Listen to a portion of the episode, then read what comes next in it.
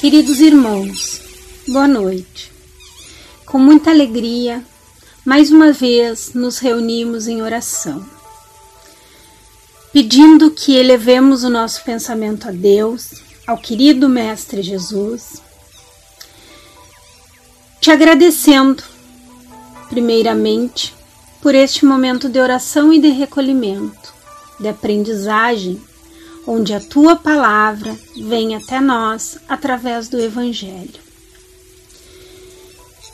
Pedimos neste momento as tuas bênçãos e que possamos entrar em sintonia ao abrirmos o Evangelho segundo o Espiritismo, onde hoje faremos a leitura do capítulo 3.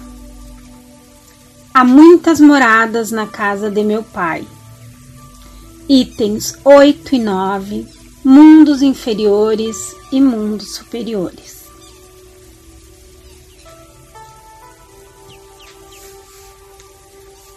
Vamos ao item 8.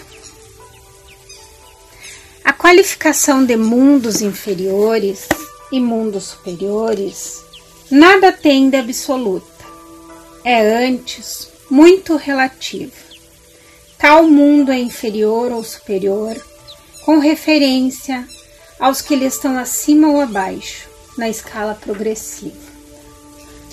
Tomada a Terra, por tempo de comparação, pode-se fazer ideia do estado de um mundo inferior, supondo seus habitantes na condição das raças selvagens ou das nações bárbaras que ainda entre nós se encontram restos do estado primitivo do nosso orbe.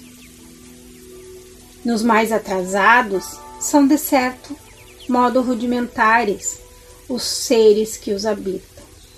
Revestem a forma humana, mas sem nenhuma beleza. Seus instintos não têm a abrandá-los qualquer sentimento de delicadeza ou de benevolência, nem as noções do justo e do injusto.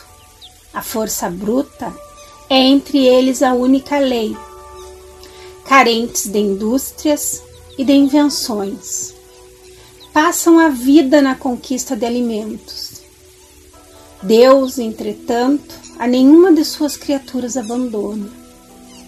No fundo das trevas da inteligência, jaz latente a vaga intuição, mais ou menos desenvolvida, de um ente supremo, esse instinto basta para torná-los superiores uns aos outros e para lhes preparar a ascensão a uma vida mais completa. Porquanto eles não são seres degradados, mas crianças que estão a crescer. Entre os degraus inferiores e os mais elevados, inúmeros outros há. É difícil é reconhecer-se nos espíritos puros, desmaterializados e resplandecentes de glória. Os que foram esses seres primitivos, do mesmo modo que o homem adulto se custa a reconhecer o embrião. Item 9. Nos mundos que chegaram a um grau superior, as condições da vida moral e material são muitíssimo diversas das da vida da Terra. Como por toda parte, a forma corpórea aí é sempre a humana, mas embelezada, aperfeiçoada e, sobretudo, purificada. O corpo nada tem da materialidade terrestre e não está conseguintemente sujeito às necessidades, nem às doenças ou deteriorações que a predominância da matéria provoca. Mais apurados os sentidos, são aptos a percepções a que neste mundo a grosseria da matéria obsta. A leveza específica do corpo permite locomoção rápida e fácil, em vez de se arrastar penosamente pelo solo desliza, bem dizer, pela superfície ou plana na atmosfera, sem qualquer outro esforço, além do da vontade, conforme se representam os anjos, ou como os antigos imaginavam, os manes nos campos elíseos. Os homens conservam a seu grado os traços de suas passadas migrações e se mostram aos seus amigos tais quais estes os reconheceram, porém irradiando uma luz divina, transfigurados pelas impressões interiores, então sempre elevadas. Em lugar de semblantes descorados, abatidos pelos sofrimentos e paixões, a inteligência e a vida cintilam com o fulgor que os pintores hão figurado no nimbo ou auréola dos santos.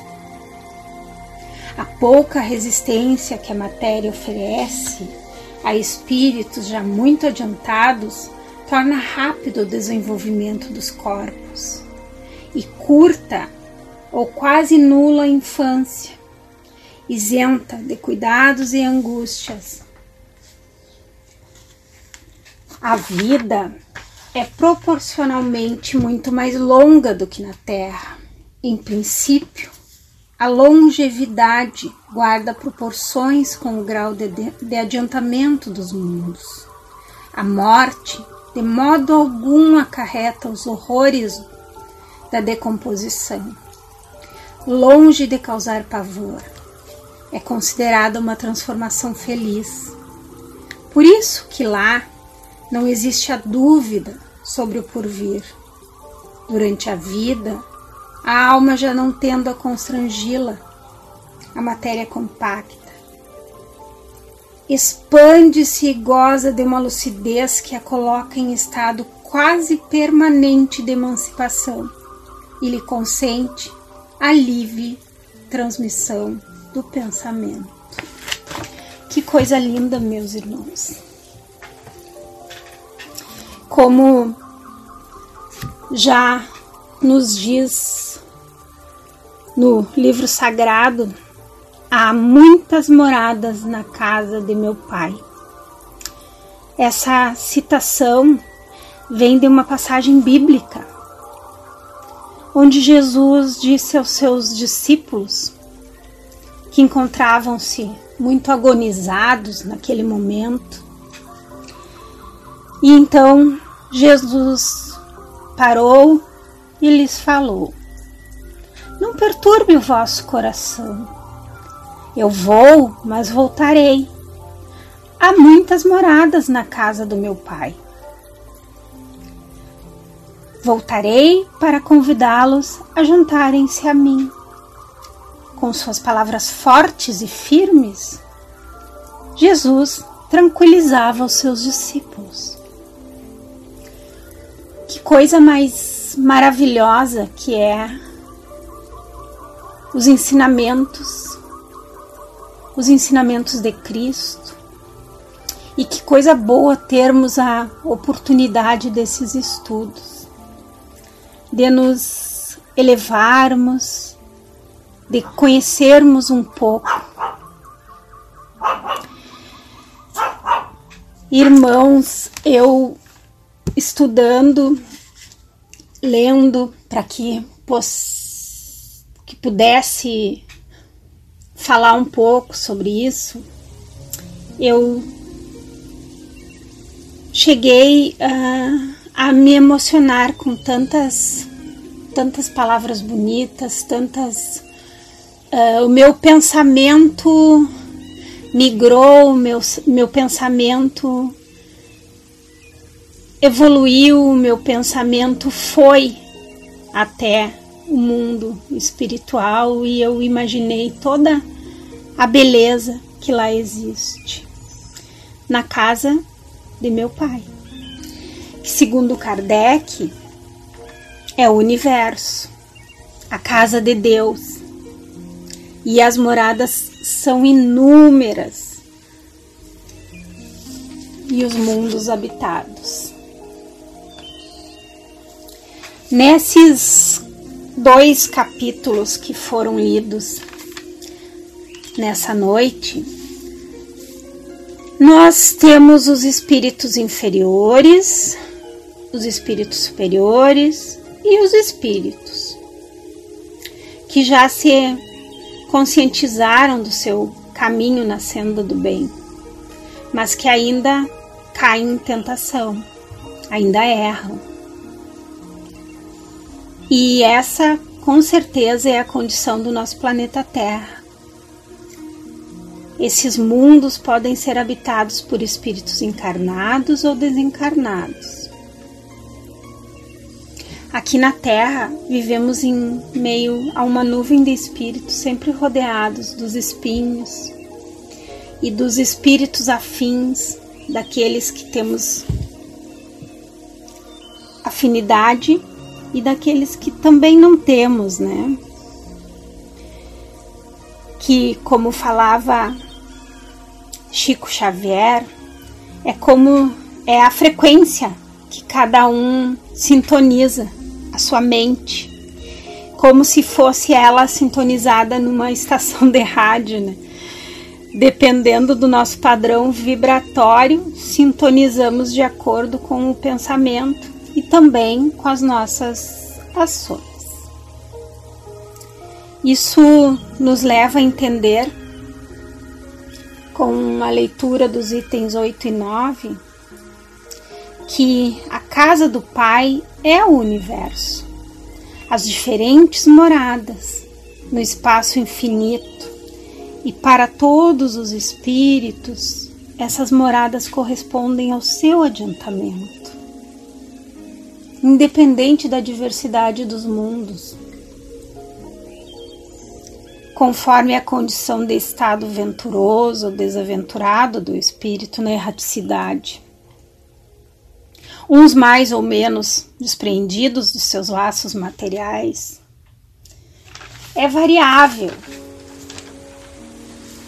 Variável a cada um, de acordo com as sensações experimentadas, ou até mesmo de aceitação da condição de desencarnado por alguns, que ainda carregam consigo culpas, continuam errando, outros bem-aventurados que gozam de claridade e de pronto já aproveitam o, o espetáculo sublime que é o infinito enquanto que os atormentados ainda removem seus remorsos, pesares. Isso os separa, os distancia, com seus sofrimentos morais, lhe deixa ainda mais distante da felicidade e das delícias desse mundo indizível. Por isso que Há muitas moradas, ainda que não localizadas nem circunscritas de acordo. E resultante do nosso adiantamento ou inferioridade dos seus ocupantes no mundo espiritual é que seremos direcionados a uma dessas moradas e de acordo com a nossa caminhada, com a nossa evolução, vamos progredindo no mundo espiritual. Eu espero que eu tenha feito um, um, uma explanação um, clara do que eu entendi, do meu entendimento sobre esse trecho do Evangelho segundo o Espiritismo.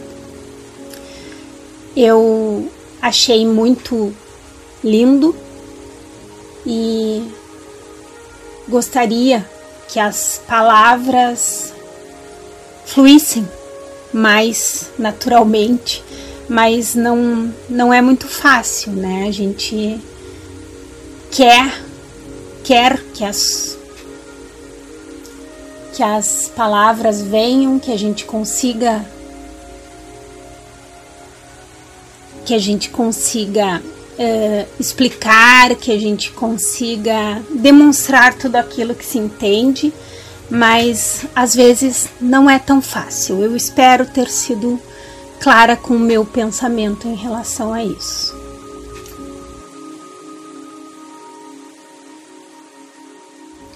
Nos encaminhando para o final do nosso encontro da noite de hoje, pedimos mais uma vez que levemos o nosso pensamento ao nosso amado Mestre Jesus, ao mundo espiritual.